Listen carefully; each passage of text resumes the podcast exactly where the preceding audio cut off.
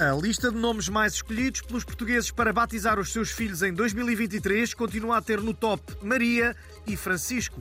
E pelo menos até ao décimo lugar não há um único nome que não pudesse ser adotado por uma família beta. Isto significa que hoje em dia, nos bairros mais populares, é comum ouvir coisas como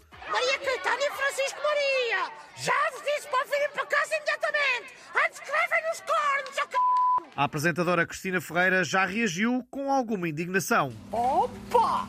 O que é que vai ser do Big Brother do futuro? Em vez de Rubens e Tatianas Marissas, vamos ter Salvadores e Beneditas? Mas está tudo doido? Já agora! Em vez de andarem às cambalhotas debaixo do hidratão, vão ajoelhar-se aos pés das camas e rezar? Ah? Em vez de usarem camisas de alças para mostrar as tatuagens, vão andar de calças beijo e pullover às costas? E o cabelo à Playmobil? Ai, tenham paciência, filhos! Não contem comigo! Opa!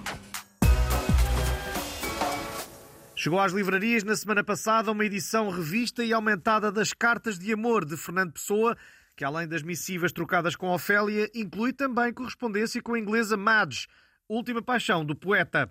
O nosso crítico literário preferido, António Lobo Antunes, já comentou. Eu sinceramente prefiro ler as cartas das finanças ou as cartas do monopólio que as cartas de amor de pessoa. Que sempre me deram vômitos.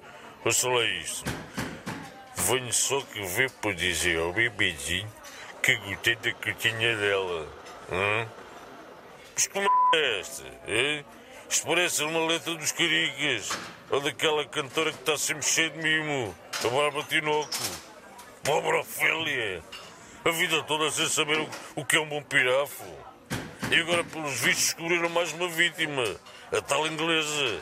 Que devia mudar a- as fraldas ou pessoa. Ou coisa que o valha. Epá. Hã?